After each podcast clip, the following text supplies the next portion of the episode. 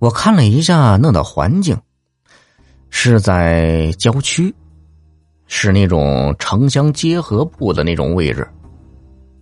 有一个人呢，躺在一块门板上，上面还蒙了白布。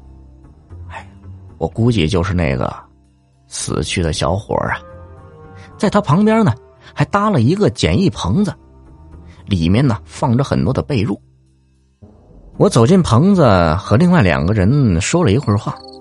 当时差不多都接近十二点了，非常困。没一会儿呢，我们仨就睡了。睡了应该没多久，我忽然呢有点内急，哎，可能是年纪大了，我就起来呢去外边方便了一下。哎，你说我回来的时候啊，我发现呢，在那银白的月光下。我看到那块白布啊，在抖动着。我当时也没多想，就上去啊，非常好奇，就把那白布给揭开了。我当时就愣住了。你猜怎么着？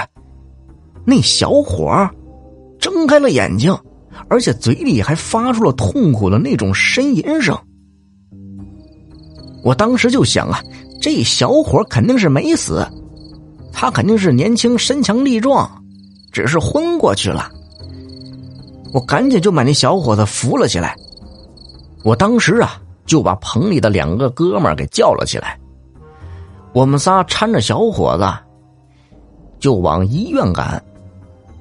我对那片也不熟，但是我能看出来，就是那种城乡结合部的位置，镇子上肯定是有大医院的。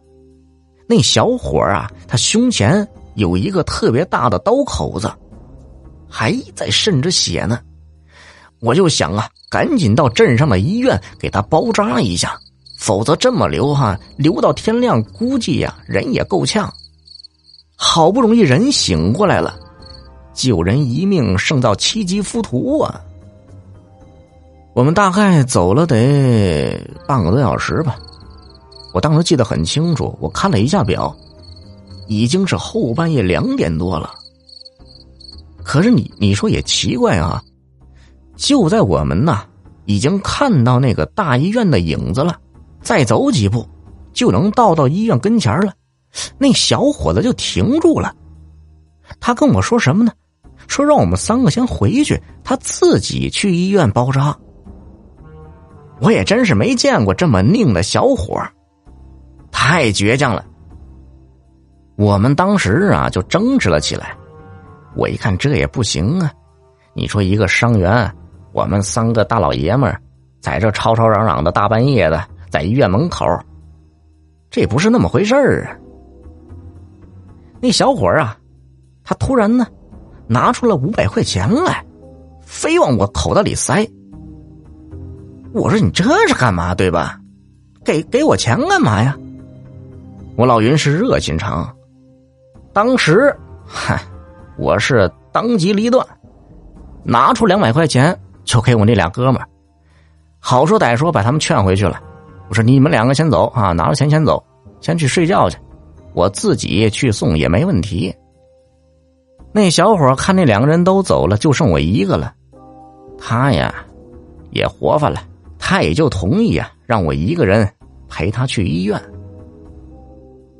哎，你说当时也不知道是怎么着，可能是后半夜人脑子迷糊，就眼瞅着医院在前边，但是我觉得大概得走了半个多小时，我们两个才真正的来到那医院的门口。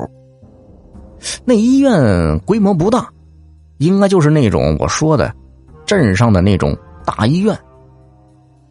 我们走进去，里边有十几名医护人员。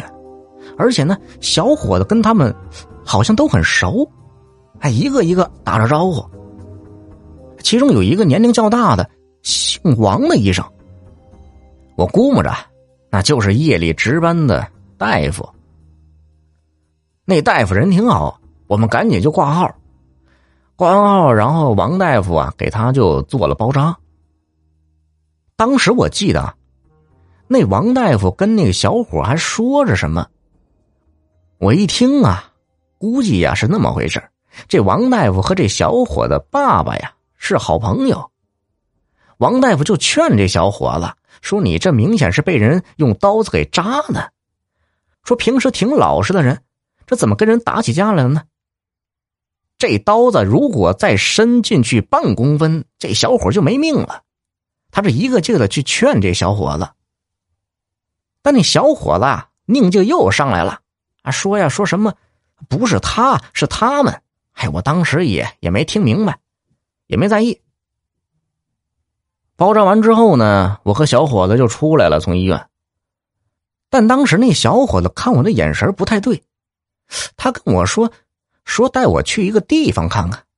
我说这大半夜的你不回去睡觉，你你上哪儿去？再说你这刀口刚包扎好，你这还折腾什么呀？你这还……